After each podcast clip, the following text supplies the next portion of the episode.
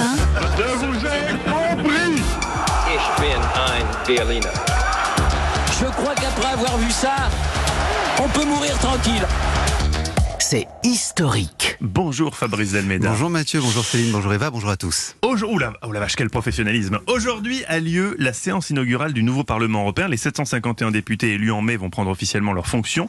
Ils éliront demain leur président. Mais d'où viennent les règles de ce Parlement européen? Bah En Europe, tout remonte en 1957 au traité de Rome. À l'époque, les députés, ils étaient partout et ils avaient tout pouvoir. Ils devaient contrôler évidemment ce nouveau marché commun, mmh. cette communauté économique européenne.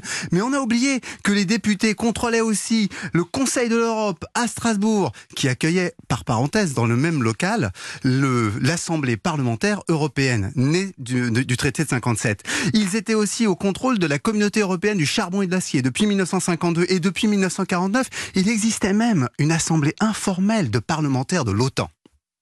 Et quelle était la place des Français dans toutes ces institutions Alors, les Français, ils étaient partout. En 1957, tiens, c'est un Français, Schuman, qui est élu le premier président de l'Assemblée des parlementaires européens. Et que fait ce cher Français qui a contribué à créer le règlement de l'Assemblée parlementaire? Il nomme comme premier chef du protocole un Français. Et donc les Français vont tout influencer dans le fonctionnement du Parlement européen. Tiens, un exemple.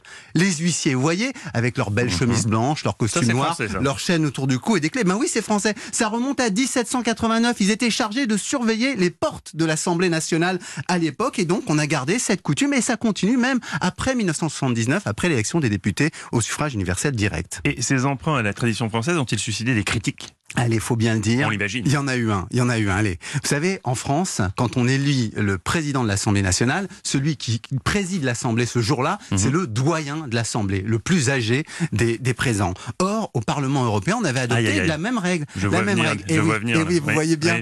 En 2009, qu'est-ce qui se passe? C'est un Français qui, pour le, coup, ben oui, c'est Jean-Marie Le Pen qui est le doyen de l'Assemblée européenne. Alors évidemment, les sociodémocrates allemands, tout de suite, se sont plaints. Les Verts ont enchaîné. Même Daniel Cohn-Bendit a dit que la règle était un peu ringarde. Et donc, qu'est-ce qu'on a fait? On a changé le règlement en permettant que ce soit un président qui un ancien président pardon qui préside la séance d'élection euh, du président. Et donc ça montre que entre les Français et l'Europe ça allait de soi mais aujourd'hui peut-être un petit peu moins, hein.